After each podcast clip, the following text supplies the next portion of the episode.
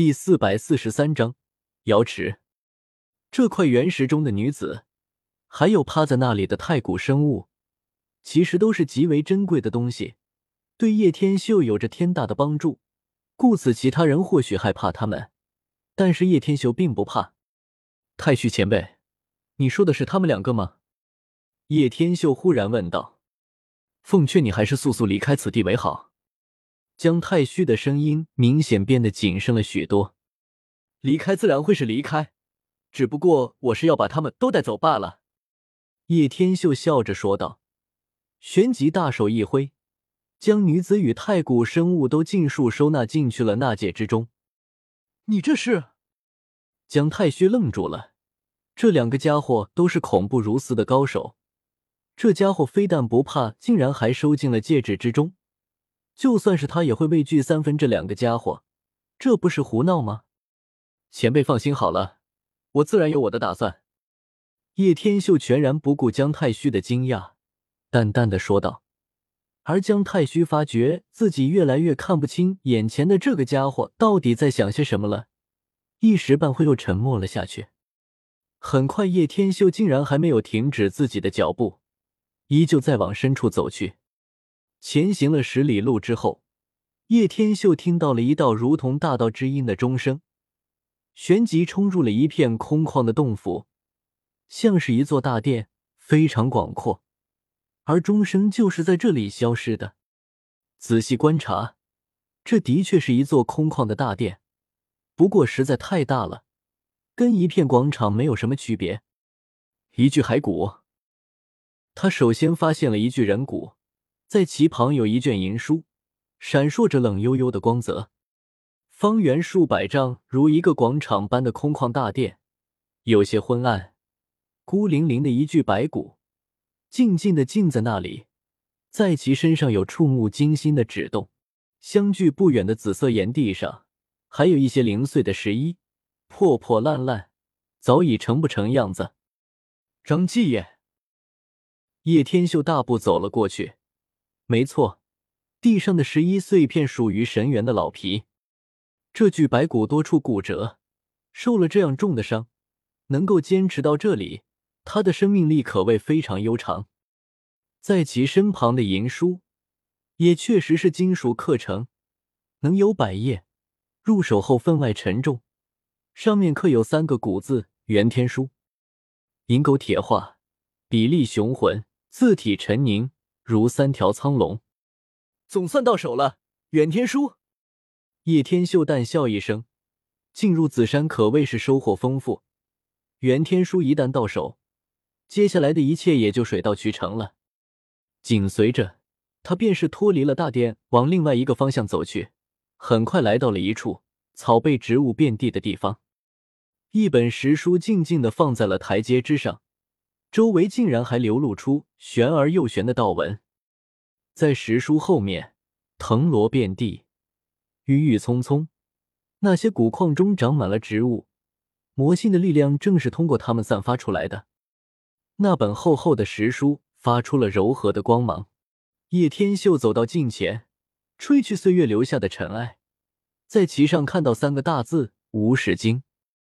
叶天秀毫不犹豫的又将“无始经”给收进了纳戒之中。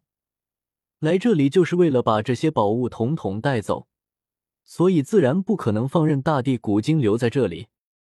这本“无始经”可是强大无比。一切都成功了之后，叶天秀将早已在三界商店没来的玉佩放在了台阶上的凹槽之内。虚空一阵扭曲之后，叶天秀整个人都被卷了出去。重新出来了之后，叶天秀深吸了一口气，足足一个多月不见天日，真不是什么好事情。重新呼吸新鲜空气，这种感觉还真的不错。对了，你还不打算现身吗？都跟了我这么久了，叶天秀知道有东西在跟着他，但全然不惧。是一条大黑狗出现在叶天秀的背后，只不过这条大黑狗的眼神非常不一般，拥有如同人类一般的锐利眼神。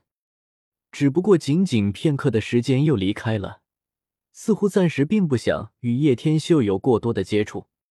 叶天秀也不在意，转身就往小镇的地方回去了。回到小镇的客栈之内后，才发现这里出现了打斗，整个客栈都被轰成了碎片。这里发生了什么事情？叶天秀愣了一下，这客栈不在了，那颜如玉与叶凡去哪了？这里一定发生过很剧烈的打斗。叶天秀沉吟了半晌之后，这里到处都没有留下半点提示与有用的信息，想必是走得非常匆忙，没办法了，只能先离开再说。叶天秀翻身就是飞了起来，往另外一个方向飞了过去。最为搞笑的是，一条大黑狗一直跟随在身后。瑶池仙石坊在平岩城的东区。这是一个很幽静的地方，绿荫环绕，七彩氤氲，如同仙境一般。原来不知不觉间，竟然来到了瑶池的赌石坊了吗？叶天秀怔了一下，旋即落地而行。咦，今天怎么没有开门？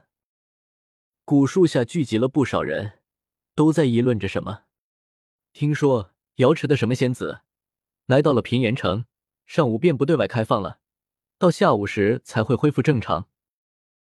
瑶池的仙子名传天下，各大圣地与荒古世家的人都以取瑶池仙子为荣。可惜没有几人能做到，真想一观真容。下午就可以见到，不过那些不切实际的想法，我劝你们还是早些收起来吧。瑶池仙石方优雅清宁，院茎间栽种有一树珍草，石料散落在四周。四奇石假山错落雅致，他们的布局很讲究。潺潺流动的泉水，爬满藤蔓的凉亭，到处都点缀有石料，给人以清新的感觉，像是回归到了自然当中。瑶池驾临平原城的仙子，到底是不是他们的圣女？听说瑶池的圣女在北域各地巡视，很有可能是她亲临了，不然的话，仙石坊上午不会关门。不少人来此都是抱着一观圣女真容的目的，因为瑶池的名气太大了，不仅传遍东荒，更是传到了中州，传到了北漠，被认为是最有仙气的圣地。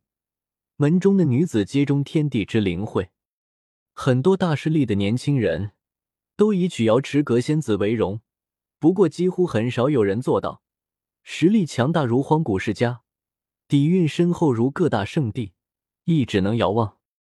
瑶池的弟子几乎不可外嫁，就更不要说门中的圣女了。在这么漫长的岁月中，也仅仅出现过那么一两次，圣女成为他人妇。本章完。